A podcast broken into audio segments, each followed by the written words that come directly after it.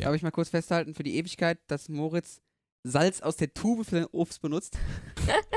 Ich habe ich Salz aus der Tube gesagt. Ja, Tube Salz. Ich wüsste nicht mal, was eine Tube Salz genau sein Finde ich soll. stark. Möchtest du kurz festhalten? Jetzt können wir weitermachen. Ja, salzt ihr euren Apfel nie, oder was? Situs Inversus. Der Vorklinik-Podcast.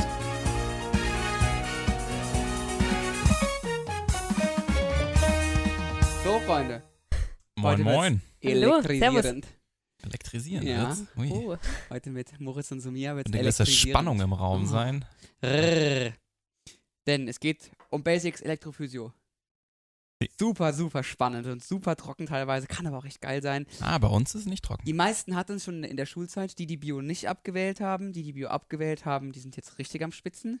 Wie, wie, mein, wie mein Mitbewohner, der, ist richtig, der hat richtig gespitzt bei dem Thema, aber er hat es auch geschafft. Und, Auch mal liebe Grüße an Jonathan an Genau. der Stelle. und deswegen machen wir es jetzt gemeinsam, denn so ein Thema, was man im Bio-LK damals in vier Wochen durch, durchgekaut hat, macht so ein Physio-Greg innerhalb von einer Vorlesung.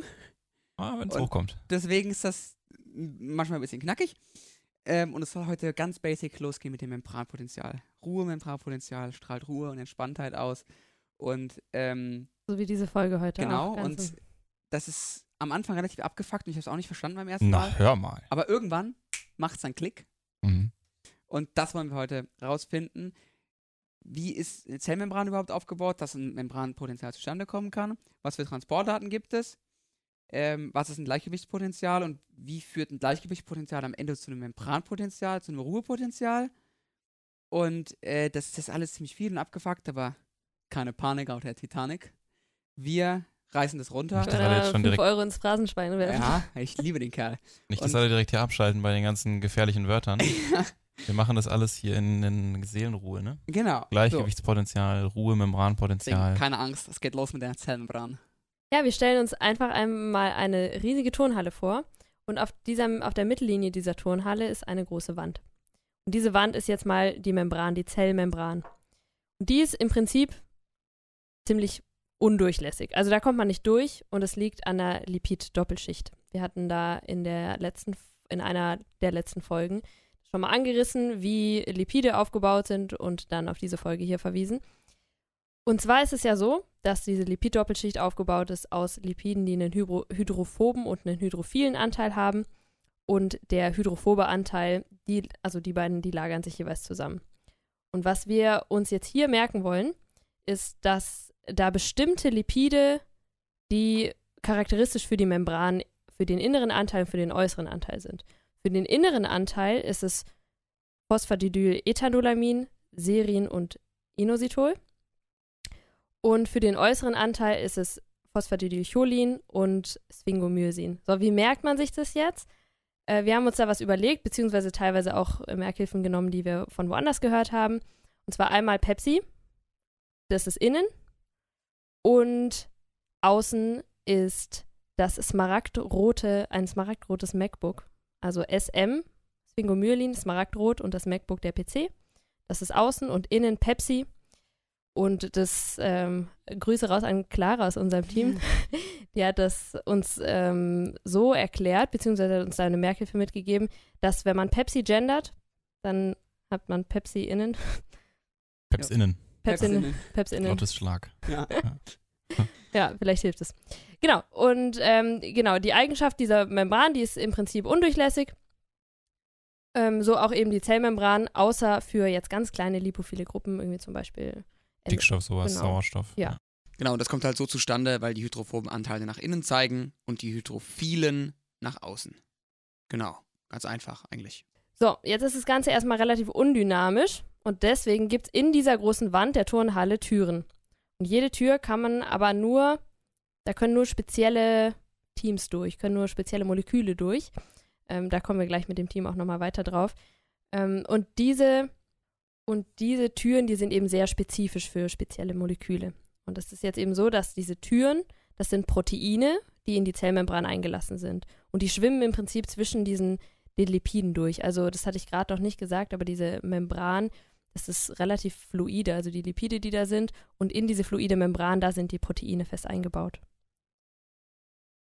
Genau, und deswegen kann man quasi so festhalten, dass so eine Membran im Prinzip nichts anderes ist als ein Mix von Lipiden und Proteinen. Ja? Und wenn euch irgendjemand was wahnsinnig Kompliziertes erklären will, dann besinnt euch immer wieder darauf, es ist ein Mix aus Lipiden und Proteinen. Die Lipide machen das Ganze dicht und die Proteine, die da so reingebaut sind und da so ein bisschen durch die Gegend schwimmen, ähm, die ermöglichen selektiven Durchtritt oder beziehungsweise ja, ermöglichen andere Kommunikationswege zwischen den beiden verschiedenen Seiten. Genau, und jetzt greifen wir das nochmal auf mit diesen, mit diesen Teams und den, den verschiedenen Farben und sowas. Denn wir stellen uns jetzt vor, wir haben zwei Teams. Also es gibt logischerweise mehr Teams in der Zelle, aber zwei wichtige Teams, auf die man sich jetzt erstmal beschränkt. Und zwar ein blaues und ein rotes Team, ein blaues Kalium-Team und ein rotes Natrium-Team. Und Also die beiden Karlsruhe gegen Nürnberg zum Beispiel. Teams, Karlsruhe, boah, Karlsruhe gegen Nürnberg. Richtiges- Zweitligaschlager hier. ähm, und die, ähm, die können jetzt durch gewisse Türen durch und ähm, die Frage ist nur, welche sind das? Genau. Ja, es gibt hier nämlich einen ähm, großen Unterschied bei diesen, ähm, bei diesen Türen. Ähm, da sind nämlich verschiedene Transportmechanismen dahinter. Da gibt es einmal den passiven und einmal den aktiven Transport. Ja, und der Joke ist bei dem passiven Transport, ähm, passiv heißt es. Passiv. Ja, passiv. Also der Joke von dem passiven Transport ist, dass ähm, die Moleküle diesen Weg von sich aus gehen wollen. Ja, also quasi entlang, also man spricht dann davon, dass sie entlang eines Gradienten laufen ähm, und da jetzt nicht irgendwie von außen Energie oder dergleichen ähm, beigefügt werden muss. Ja, also kann man sich dann so vorstellen, man stellt sich jetzt hier vor, dass ähm, auf der einen Hallenseite äh, Karlsruhe tümmelt sich da extrem, also ganz viel, ganz viel blaues Team, äh, Team K ist da auf der Seite und es gibt einen Kaliumkanal äh, in dieser Wand eingebaut, also eine Tür und es ist total eng und die Spieler denken sich da, oh nee, ich will hier irgendwie auf die andere Seite rüber, das ist mir zu eng, dann wollen sie auf die andere Seite rüber von alleine, da muss keiner irgendwie nachhelfen, sondern es ist ihnen zu eng, sie wollen von alleine rüber. Und genauso ist es bei Molekülen. Die Moleküle, die stoßen aneinander, denen ist es zu eng und von alleine wollen sie dann eben auf die andere Seite rüber. Es wird eben keine Energie verbraucht. Und im Fall von diesem passiven Transport spricht man dann von Kanälen. Ja, Ja? und das sind dann die normalen Haustüren. Und jetzt kommen die motorisierten Drehtüren. Ähm, also genau, ist, jetzt geht es weiter zum aktiven Transport. Also das ist die andere Möglichkeit, wie, wie Moleküle von der einen auf die andere Seite gelangen können. Und zwar, wenn auf der einen Seite äh, man ganz alleine ist und sehr viel Platz hat, dann will man eben nicht rüber. Das ist sehr gemütlich, man hat viel Ja, Platz, das ist Man auch hat schön. einfach seine Ruhe, genau. keine nervigen anderen Fußballfans. Und wenn man die aber doch auf die andere Seite befördern will, weil man möchte halt das Team irgendwie dann doch nochmal zusammenbringen, dann braucht man Transporter. Und diese Transporter benötigen Energie. Und das ist in dem Fall ATP. Ähm, das kann man sich so ein bisschen vorstellen wie ein, wie ein Laufband. Das fand ich eine ganz gute Analogie von dir, Moritz. Wie so ein, im, äh, im Flughafen gibt es ja diese, diese Bänder, die einfach einen da durchfahren. Mhm. Und so könnte man sich das auch brauchen. Die brauchen ja auch Energie, um Leute zu bewegen. Finde ich auch ganz cool auf dem Campus übrigens, Ist mir. Du aufgefallen. faule Sau. Ist mir aufgefallen. Oh, ja, mein und Junge. eine wichtige Unterscheidung, die man hier jetzt macht im aktiven Transport, ist einmal der primäre und der sekundär aktive Transport. Primär ist einfach im Prinzip ein Molekül möchte gegen den oder soll gegen den eigenen Gradienten, also gegen den eigenen Willen, direkt unter ATP-Verbrauch auf die andere Seite befördert werden. So, und was wir dafür brauchen, ist jetzt die berühmt-berüchtigte Natrium-Kalium-ATPase. Die macht jetzt einen 3 zu 2 Transport. Also ähm, ich habe mir das immer so gemerkt, dass, also was ist jetzt, also was soll jetzt nach draußen, was soll nach drinnen? Natrium geht nach draußen, Natrium nach draußen und Kalium kommt rein. Das, ja, vielleicht hilft euch das. Ja, Traum. Genau, und wie ähm, Sumir gerade schon gesagt hat, gibt es auch noch den sekundär aktiven Transport. Da ist es jetzt nicht so, dass direkt ATP verbraucht wird, um das eine Molekül auf die andere Seite zu bringen. Also es ist immer noch ein aktiver Transport, das heißt, es wird entgegen des, ähm, des, des eigenen Gradienten gearbeitet, aber es wird nicht direkt gepumpt, sondern es wird quasi im Vorfeld, deswegen sekundär, wird ein anderes Molekül auf die Seite gepumpt, das aktiv. Und bei dem Rücktransport von diesem ähm, von diesem Molekül, das davor transportiert wurde, wird nun eben diese Energie genutzt, um das eigentlich gewollte, den eigentlich gewollten Transportmechanismus zu ermöglichen. Ja, also ganz bekanntes Beispiel sind da so ähm, Natrium-Glucose-Cotransporter, wie man sie zum Beispiel in den Nierentubuli hat. Ähm, da wird eben im Vorfeld durch die Natrium-Kalium-ATPase wird ganz viel Natrium nach außen ähm, transportiert und dann, um Glucose zu resorbieren, wird gemeinsam mit dem Natrium, wird es dann eben aufgenommen und die Energie daraus hat man eben gewonnen aus dem Transport von der Natrium-Kalium-ATP, also von dem Natrium und deswegen ist es hier sekundär. Genau, das, das darf nicht alleine zurück. Das muss Glucose mitnehmen. Ganz kurze Werbung. Leo, freust du dich eigentlich schon auf deine Hausarztformulatur? Ja, ehrlich. Weil Ja, ich nutze freu mich auch drauf. Ich nutze das tatsächlich äh, für ein bisschen Zeit bei meinen Großeltern an der Mosel. Und was so eine Hausarztformulatur auch richtig schmackhaft machen kann, ist, dass die kassenärztlichen Vereinigungen vieler Bundesländer eine solche Formulatur finanziell sponsoren. Weißt du, wo man sowas rausfindet? Äh, nee. Auf lassdichnieder.de. Außerdem kann man da zum Beispiel lesen, wie man sich richtig auf ein Pflegepraktikum, eine Formulatur oder einen PJ-Platz bewirbt. Alle möglichen spannenden Infos rund ums Studium findet ihr auf lassdichnieder.de. Das war's schon. Ja, nichts passiert ohne Regeln. Ähm, auch in diesem Fall können die nicht einfach so rumschwirren, wie sie wollen, durch diese Membran, was weiß ich, sondern diese Moleküle, die sich im Raum verteilen wollen, die folgen den Regeln der Diffusion oder Osmose. Je nach Band. Erstmal zur Diffusion. Also was ist Diffusion überhaupt? Man beschreibt es als das Bestreben der Moleküle, sich im gesamten zur Verfügung stehenden Volumen gleichmäßig zu verteilen. Ist auch wirklich kein kompliziertes Prinzip. Die Ursache ist, dass es eine zufällige thermische Bewegung, also Moleküle, die wackeln durch die Gegend, das ist ganz normal. Ähm, genauso wie, wie Menschen. Ich weiß nicht genau, was, was da die Analogie nochmal war. Ja, oder man kann sich zum Beispiel daran erinnern, wenn man so in so einer Wintersemestervorlesung sitzt und Ja. ganz vorne im Hörsaal, da ist jemand eine Orange und du sitzt, und du sitzt ganz hinten und gefühlt zwei Sekunden nachdem er seine Orange da vorne poolt, riechst du sie schon sofort. Dann weißt du, was Ja, Diffusion das- ist und wie schnell das das Ganze ist sehr gut. funktioniert. Wild. Ja. Und dafür gibt es das unvergessliche Fick'sche Diffusionsgesetz. Das- Nicht, nicht lachen, Leo? Nee, ich, ich habe bei der Vorbereitung nicht wegen dem Namen gelacht, Ja, sondern ja. weil das ein Gesetz ist, was ich schon hundertmal gelernt habe für eine scheiß Klausur, aber noch nie angewendet habe. Noch nie. ja, also ich habe wegen dem Namen gelacht. Also, Geht 30% wegen dem Namen. das Diffusionsgesetz beschreibt eben den Strom, den, den Strom der Moleküle, also J ist der, ja, ist gleich die Fläche. Macht auch Sinn, wenn die, wenn die Verteilungsfläche größer ist. Also wenn die Türen größer sind, durch die die Ionen durchtreten können, dann ähm, ist auch der Strom größer. Dann D, der Diffusionskoeffizient. Das könnte man auch als Durchlässigkeit oder Lutschigkeit. Lutschigkeit Genau, ja. hatten wir in der Vorbereitung auch Also wie noch. gut die Türen aufgehen. Das ist gut, alle WD40. Genau. Ähm, also, dann Delta C. Das wäre quasi so der, der Unterschied. Das wäre jetzt der Telefonjoker. ja. Das wäre der, der Unterschied in den Konzentrationen, äh, wie er hier eben vorliegt. Ja, also wenn wir quasi eine, eine große Differenz an den Konzentrationen haben, dann haben wir eben ein großes Bestreben, dass die äh, auf die andere Seite auch wieder wollen. Ich weiß Okay. nicht, was da gerade passiert ist, danke. Ähm, genau, und das wird dann noch geteilt durch das Delta X, also die Diffusionsstrecke. So, Genau, je ja. kürzer die Strecke, desto ähm, größer ist der Strom. Und da kann man sich quasi im Prinzip, äh, kann man sich also jetzt hier so merken, es gibt drei Faktoren, die beeinflussen es positiv und einen Faktor, der beeinflusst das Ganze negativ. Ja, also so kann man immer sich ganz gut an diese Formeln eigentlich herantasten. Und übrigens, wenn man sich so erinnert an die, an die Erythrozyten und man sich so erinnert, die haben ja so eine komische bikonkave eingedellte Form, ja, dann liegt das vor allem daran, dass daraus resultiert, dass, sie, dass die Erythrozyten eine größere Oberfläche haben. Größere Oberfläche bedeutet, man hat eine erhöhte Diffusion, einen erhöhten Diffusionsstrom und deswegen quasi einen erhöhten Austausch von Sauerstoff und CO2 und so. Ja, und man kann übrigens auch noch unterscheiden zwischen einfacher und erleichterter Diffusion.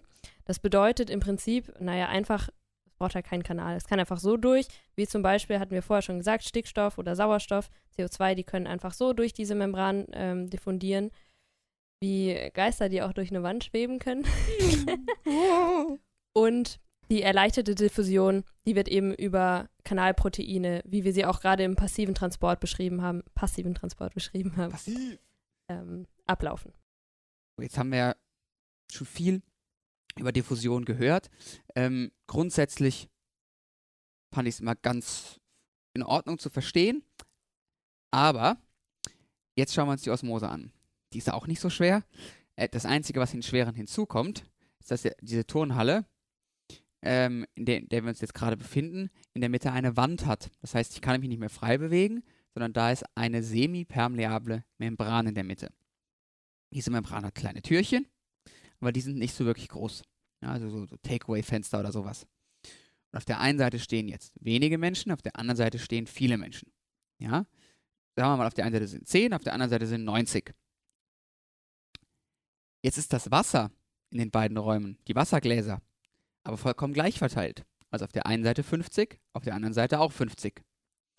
Ist natürlich jetzt erstmal hart unfair, weil die 10 Leute haben quasi 5 Gläser pro Person und die ähm, 90 mü- haben nicht mal mehr eins für sich selbst. Natürlich schon ein bisschen kacke. Und deswegen ist jetzt die Frage, wie können wir das ausgleichen? Natürlich könnte man jetzt einfach die Menschen rüberbringen, aber wer will schon bitte durch eine Takeaway-Fenster klettern? Passt nicht so wirklich. Ja. Ähm, außerdem sind die verschlossen, die haben, die haben ein Schloss und da braucht man einen Schlüssel für. Und Menschen passen einfach nicht, haben einfach nicht den passenden Schlüssel. Was jetzt aber geht, wir können jetzt die Wassergläser bewegen. Das funktioniert super, weil diese Takeaway-Fenster haben nämlich das passende Schloss für den Schlüssel von Wasser. Ja, also deswegen, das, das sind in, in dem Fall unsere Aquaporine. Äh, Aqua, das heißt, Aqua, also Wasser, kann dieses kleine Türchen öffnen und kann somit ähm, passieren, die semipermeable Membran. Und deswegen ist quasi die Idee, jetzt nicht mehr unsere Menschen zu verschieben, also unsere Ionen, sondern das Lösungsmittel, sprich das Wasser zu, neu zu verteilen. Und somit können wir quasi das Wasser von der Seite mit wenig Menschen rüberschieben, so dass am Ende jeder Mensch ein Wasserglas hat und somit es fair und ausgeglichen ist. Und das geht nur, indem wir das Wasser bewegen und nicht die Menschen. Weil das Wasser kommt durch die Membran, also durch unsere Wand durch, weil die gibt es ja Türen. Ja, und das ist eben auch genau das, was wir im menschlichen Körper oder bei der Osmose beobachten können, ja, ähm, dass sich eben oft das Wasser relativ frei über sogenannte Aquaporine entlang einer Membran bewegen kann, aber gewisse Lösungs- oder äh, gewisse gelöste Substanzen, wie zum Beispiel Ionen, Salze oder sonst irgendwas, die können das eben nicht. Ja, hatten wir vorhin schon thematisiert, warum das so ist. So, ähm, und dann gibt es die theoretische Formulierung von Osmose, kann man so machen. Ja, Lösungsmittel folgen gelösten Stoffen durch eine semipermeable Membran, durch die die gelösten Stoffe selbst nicht durchkommen. Ja, das ist jetzt ein bisschen arg theoretisch, aber man kann sich da so annähern, dass man sagt, ähm, das Lösungsmittel bei uns im Körper ist Wasser. Ja, und wir hatten gesagt, Lösungsmittel folgt gelösten Stoffen. Ja, die gelösten Stoffe sind in der Regel irgendwelche Salze. Und deswegen ist im Prinzip dieser, die, der Kern hier von der Osmose-Geschichte ist, Wasser folgt den Salzen. Wasser folgt irgendwelchen Ionen. Ja? Und wenn wir eine ungleich Verteilung von äh, Ionen haben zwischen, zwischen, bei, zwischen zwei Seiten, ja, oder zwischen zwei ähm, Seiten einer, einer Membran, wo das Wasser durchgängig ist, dann folgt eben das Wasser auf die Seite, wo wir eine erhöhte Konzentration von diesen Ionen haben. Ja, und ich weiß nicht, ob es euch auch so ging, aber bei mir war das damals so, als meine Mutter gebügelt hat, hat sie da mal destilliertes Wasser benutzt und mal gesagt, das darfst du auf gar keinen Fall trinken. Und ich dachte, das ist, ultra, das ist halt per se giftig, wenn ich es nur anschaue. ähm, aber jetzt können wir uns mal anhand dessen angucken, warum destilliertes Wasser denn überhaupt so ein Problem ist. Wenn wir das trinken würden und das komplett im Darm resorbiert wird und in den Blutkreislauf gerät, dann wird erstmal das Blut extrem verdünnt, es sind aber keine Elektrolyte da drin enthalten. Ähm, und entsprechend steigt die, Osmolar die Osmolarität in den Erythrozyten, also in den roten Blutkörperchen. Die ist dann höher als im Blut. Das Wasser zieht dann in die Erythrozyten und die platzen. Kurzer Einwurf, Osmolarität, Fragezeichen. Also Osmolarität, das ist ein wichtiger Begriff, ist das Maß für die Wasserattraktivität, könnte man sagen. Also wie stark ist das Wasser, wird das Wasser, beziehungsweise allgemein, wie stark wird ein Lösungsmittel angezogen. Also wie, wie groß ist der Druck, der aufgebaut wird. So, und hierfür ist jetzt die Konzentration entscheidend. Weil es über, weil die Osmolarität über die Konzentration auch definiert ist. Also der, die Einheit ist Osmol pro Liter. Und im Prinzip ist es wie Mol pro Liter, nur Osmol heißt, beschreibt die osmol, osmotisch aktiven Teilchen. Ähm, also wie viele osmotisch aktive Teilchen liegen pro Liter vor. Und wenn man jetzt, es gibt noch den Begriff der Osmolalität, da bezieht es sich nicht auf das Volumen, also nicht pro Liter, sondern auf die Masse pro Kilogramm. Also nochmal ganz kurz, Osmolarität ist Osmol pro Liter und Osmolalität Osmol pro Kilogramm. Genau, und aus der Differenz an Osmolarität entsteht dann eben, also zwischen zwei, ähm, zwischen zwei, auf den beiden Seiten einer semipermeablen Membran, entsteht dann ein osmotischer Druck, der dann zu dem Wasserstrom führt. So, jetzt ist es gerichtet. Warum haben wir die ganze Kacke jetzt gelernt? Das ist jetzt die große Frage. Wir haben aber viele böse Begriffe heute. Ja, viele böse Begriffe. vulgär fast schon. Ja. Ne? Also, Das gibt- das- das gibt ein schlecht Explicit, Schlafen, Leo, oder? Ja, ähm, das Ruhmembranpotenzial. Es war mir sehr, sehr lange ein großes Mysterium, was es ist, woher es kommt und warum. Ähm, das klären wir jetzt auf. Ähm, Neuronen haben minus 70 Millivolt, Muskelzellen minus 90. Und jetzt ist die Frage, warum, wieso, weshalb und was hilft mir das, was ich jetzt vorher gelernt habe. Ja, also grundsätzlich haben Ionen unterschiedliche Konzentrationen. Also auf den jeweiligen Seiten, auf der intrazellulären und extrazellulären Seite ähm, dieser Membran gibt es unterschiedliche ja, Konzentrationen an den Ionen. Und warum ist es jetzt so? Wir haben eine Natrium-Kalium-ATPase, haben wir ja gerade schon gehört, die den bestimmten, also die den Gradienten aufbaut. Und wir haben eine unterschiedliche Durchlässigkeit der Membran. Und die Frage ist jetzt, weil das habt ihr sicherlich schon öfters mal gehört, dass es da ganz viele Zahlen gibt, die man ähm, vielleicht können sollte oder nicht. Ja, sollte man können. Ähm, leider wirklich ein sehr beliebtes Thema. Ähm, So ein Quatsch, ne? Dass man sowas auswendig lernen muss. Ja, ja, ähm, gibt's Google.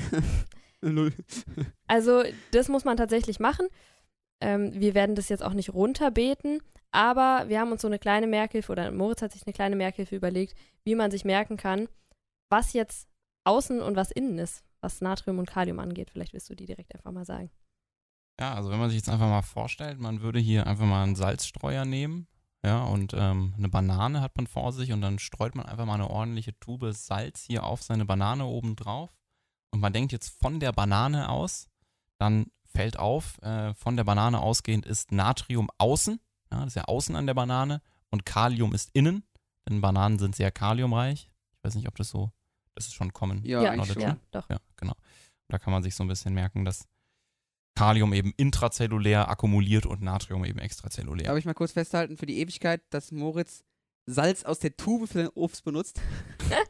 Ich habe ich Salz aus der Tube gesagt. Ja. Tube Salz. Ich wüsste nicht mal, was eine Tube Salz genau sein Finde ich soll. stark. Möchtest du kurz festhalten? Jetzt können wir weitermachen. Ja, salzt ihr euren Apfel nie oder was? und davon ähm, gehen wir jetzt aus, dass wir eben unterschiedliche Verteilung an ähm, Ionen haben. Ja? Und die entscheidenden Player sind hier einmal Team K und einmal Team N, also Karlsruhe und ähm, Natrium. Aber wir fokussieren uns jetzt einmal kurz auf, auf Karlsruhe, ja, also Team Kalium. Wenn man sich jetzt vorstellen würde, ähm, auf der einen, eine von diesen beiden Seiten der Halle ist jetzt hier die Innenseite, die andere die Außenseite. Welche müsst ihr euch vielleicht ein bisschen einfach ähm, ja, mit euch selbst ausmachen. Und auf der einen Seite, auf der Innenseite, da haben wir ganz viel Kalium. Was passiert dann, Leo? Kalium will nach draußen. Genau, das Kalium will rüber, ja, weil das ist so eng und die stoßen aneinander, die wollen raus. So. Jetzt ist das Ding aber folgendes, wir müssen noch einen weiteren Aspekt bedenken. Kalium ist nämlich geladen. Kalium ist einfach positiv geladen. Und dadurch, dass ähm, diese, diese Kaliumionen aus der Zelle raus wollen, also durch die Wand durchgehen, wird mit jedem einzelnen Ion das äußere positiv und in der Zelle wird es etwas negativer, weil eine positive Ladung verloren geht. So.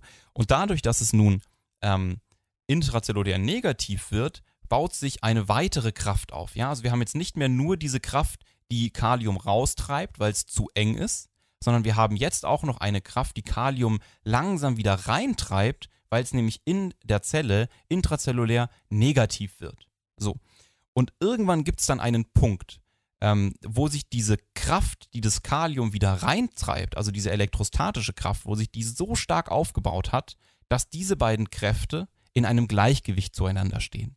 Und genau dieser Punkt, wo quasi gleich viele Karlsruhe-Fans rein wie rausrennen, das ist für Kalium das Gleichgewichtspotenzial. Und das ist für jedes Ion, ausgehend von der eigenen Ladung und von der Verteilung vom Anfang, unterschiedlich. Ja? Und im Fall von Kalium ist es nämlich ungefähr bei minus 90. Ja, und da müssen wir vielleicht nochmal ergänzen, dass bei einer echten Membran ist es so, dass da immer ein Fließgleichgewicht ist. Das ist ein dynamischer Prozess. Es ist nicht so, dass die Türen immer zu sind und dann irgendwann mal, wenn es gerade nötig ist, wenn gerade was passiert, dann gehen sie auf, sondern die sind im Prinzip offen, um dieses, dieses Gleichgewichtspotenzial aufrechtzuerhalten. Genau. Genau. Um es jetzt kurz zusammenzufassen, äh, haben wir jetzt ja gelernt, dass ähm, die, dass die ähm, ausgehend von unterschiedlichen Konzentrationen ähm, jedes Ion eine Ladung hat, ähm, bei der sich Ein- und Ausstrom genau in der Waage halten.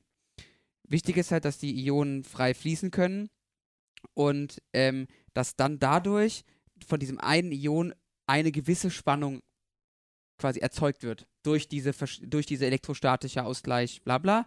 Ähm, was man nicht vergessen darf, weil ich finde, dieses überarbeitete Protein wird oft vergessen, dass die Kalium-Natrium-ATPase für den ganzen Shit verantwortlich ist, weil um da, damit das Ganze funktioniert, müssen wir erstmal alle Karlsruhe-Fans auf die eine Seite kriegen. Das machen sie ja nicht von alleine. Wer hat da schon Bock ja, drauf? Genau. Und deswegen muss es eine Kraft geben, die quasi Natrium und Kalium trennt, wie vorhin schon erwähnt. Und nur dadurch kann überhaupt ein, so, ein, so, ein, so ein Potenzial zustande kommen. Weil das machen die ja nicht von alleine. Mhm. Und da muss erst eine gewisse Energie aufgeweckt werden. Weiß ich, also gibt es eine Krankheit, wo die Natrium-Kalium-ATPase kaputt ist? Ich glaube, wenn die kaputt ist, dann wirst du Das nicht ist geboren. schwierig, ne? Das ist glaub, ganz dann ist schwierig. rum. Ja. Wir haben ja jetzt gerade gehört, dass jedes Ion seine oder ja jedes Elektrolyt seine, sein eigenes Gleichgewichtspotenzial hat. Und das kann man jetzt berechnen. Und das ist schöner, als wenn man auch noch wieder noch mehr Zahlen hat, die man sich auswendig merken soll. Ähm, und es wird tatsächlich auch verlangt, dass man diese Gleichung, die für die Berechnung nötig ist, kennt. Und das ist die Nernst-Gleichung. Lese ich jetzt einmal kurz vor und ihr müsst sie selber nochmal angucken. Also, ja. Aber das ist minus 61 Millivolt mal 1 durch z mal Logarithmus von der Konzentration innen durch die Konzentration außen. Was ist jetzt z? z ist die Ladungszahl, also bei Kalium wäre das plus 1, weil es einfach positiv geladen ist. Ähm, genau, und da würde ich euch einfach empfehlen, dass ihr die Werte, die ihr sowieso auswendig lernen müsst, mit den äh, Konzentrationen von Natrium, Kalium innen und außen und so weiter, dass ihr die nehmt und für jedes Ion einmal durchrechnet. Und dann erhaltet ihr das Gleichgewichtspotenzial für die jeweiligen Ionen. Und fürs Physikum wichtig wäre noch, ja, so ein paar Kennwerte vom Logarithmus auswendig zu kennen. Das hilft einem einfach wirklich enorm weiter zeitlich. Also zum Beispiel, dass der Logarithmus von 30 1,5 ist. Genau so. Und jetzt ist die Frage, jetzt haben wir zwar gelernt, was ein Gleichgewichtspotenzial ist, aber immer noch nicht, was ein Ruhemembranpotenzial ist. Genau, also wir hatten ja die ganze Zeit gesagt, ähm, es würde dieses Ruhemembranpotenzial ergeben, wenn es nur dieses eine Ion gäbe und wenn die Leitfähigkeit 100% wäre. Ja? Aber das ist nicht der Fall. Also für kein einziges Ion haben wir komplette Leitfähigkeit. Oder höchstens nur ganz kurz mal intermittierend. So. Ähm, das heißt, das Ruhemembranpotenzial ist eine Summe der verschiedenen Player, also der verschiedenen Ionen, die hier mitarbeiten. Ja? Die haben nämlich unterschiedliche Ruhemembranpotenziale und jeweils unterschiedliche Leitfähigkeiten. Ja? Also wenn man sich zum Beispiel hier anschaut, ähm, Natrium hat ein Gleichgewichtspotenzial von etwa plus 30 Millivolt. Ja? Wir haben ja schon gelernt, das Ruhemembranpotenzial ist bei minus 70 bis minus 90. Da kann man sich jetzt schon denken, Natrium wird hier wohl nicht extrem große Aktien an dem Ruhemembranpotenzial halten, sondern wird da eher so ein Nebenspieler sein. Ja? Das heißt, die Leitfähigkeit von Natrium ist entsprechend in Ruhe relativ niedrig. Wir hatten von Kalium gesprochen. Kalium eine, hat eine Leitfähigkeit von etwa minus 90 Millivolt. Daher kann man annehmen, dass es beim Ruhemembranpotenzial einen großen Einfluss hat. Ja, so ist es tatsächlich auch. Also in Ruhe haben wir eine hohe Leitfähigkeit von Kalium. Ja, und verrechnet man hier quasi eben die Ruhemembranpotenziale bzw. die Gleichgewichtspotenziale von den einzelnen Ionen und verrechnet sie dann mit den ähm, einzelnen Leitfähigkeiten der Ionen, ergibt das am Ende das gesamte Membranpotenzial und das liegt eben bei minus 70 Mill- Millivolt bis minus 90 Millivolt. Genau, also wie viel Ionen, ähm, wie viel ein Ion beiträgt, wird eben durch die Leitfähigkeit bestimmt, hast du gesagt. Und hier spielen jetzt eben diese zwei Faktoren mit rein. Wie viele Kanäle gibt es und wie ist deren Öffnungswahrscheinlichkeit? Also sind sie eher zu oder sind sie eher auf? Genau, so. Und jetzt abschließend kann man auch sagen, warum man den ganzen Scheiß eigentlich, Entschuldigung, warum man den ganzen Käse eigentlich macht. Ganzen Mist, ganzen Den ganzen Blödsinn. Mist, den ganzen. Scheibenkleister. Ähm, ist, weil irgendwie müssen wir kommunizieren in unserem Körper und Zellen können nicht reden und deswegen ist die Idee, dass wir alle Zellen, die irgendwie kommunizieren sollten, wie Muskel oder Nerven oder sowas, die klemmen wir runter auf ein gewisses Membranpotenzial und wenn ich jetzt irgendwie irgendwas haben will, dann wird gemorst. Einfach über verschiedene Membranpotentialschwankungen. Wie Mhm. die aussehen, to be continued. Da Nächste den, Folge. Den Prototypen, das Aktionspotenzial, Genau, hat jeder schon gehört. Von. Richtig. Das machen wir das nächste Mal. Das kommt das nächste Mal. Und äh, jetzt mal kurz zusammengefasst, was haben wir heute alles gelernt? Die Membran ist undurchlässig für fast alle Ionen, aber dafür gibt es spezielle Kanäle und Transporter, die den Durchtritt doch ermöglichen. Osmose ist das Beschreiben des Lösungsmittel, den gelösten Substanzen zu folgen und die Konzentrationsungleichheiten auszugleichen. Und daraus ergibt sich dann osmotischer Druck bei verschiedenen Konzentrationen. Und wichtig ist, dass man dafür eine semipermeable Membran braucht. Ähm, Ionen folgen den Konzentrationsgradienten über die Membran im Rahmen der Diffusion. Ähm, das ist ein passiver Transport und braucht keine Energie. Wird Energie verbraucht, ist, es ein ganz, ist das Ganze ein aktiver Transport. Ionen haben über eine semipermeable Membran verschiedene Gleichgewichtspotenziale, also Ladungen, bei denen Ein- und Ausstrom ungefähr in der Waage liegen. Und die unterschiedlichen Gleichgewichtspotenziale, die daraus entstehen, ergeben in einer Kombination über die Leitfähigkeit ein Gesamtruhemembranpotenzial der Zellen zwischen minus 70 und minus 90. Und als letzten Tipp noch, lernt diese doofen Gleichgewichtspotenziale und die doofen Konzentrationen. Es bringt einfach leider viele Punkte. Abschließend würde mich noch interessieren, ob es wirklich gefährlich ist, destilliertes Wasser zu trinken. Selbstversuch. Äh, ja, also wenn du es in größeren Mengen trinkst, ja. Ja. Wie viel muss ich davon wegkloppen? das dass war es viel, oder? Das waren so 5 Liter oder so. Oder 3 Liter? Ich glaube, selbst wenn also 5 Liter auch normales Wasser Ja, okay, in fair. kurzer Zeit Ja, ist fair. auch schon kritisch. Aber Recherchieren wir für nächste Folge. gerne Bezug nehmen, Leute. ja, Ja. ähm, ja Schreibt uns. schreibt uns gerne über Instagram zum Beispiel, at der Vorklinik Podcast. Da könnt ihr, uns, könnt ihr uns auch gerne folgen. Dort kommt nächste Woche eine MC-Frage zu dieser Folge online, außerdem der Merkspruch, den wir uns überlegt haben. Und ab und zu auch so ein paar Bilder von unseren Gesichtern. Ja, und schickt uns auch gerne Feedback jederzeit. Wir Genau. freuen uns sehr. Und Deswegen, Freunde, gute Nacht, viel Spaß. Hat mir eine große Freude War bereitet. sehr Das würde ich gerne auch nochmal kurz hier sagen. ja, hat Spaß gemacht. Bis zum Bis nächsten. Mal. Tschüss. Tschüss.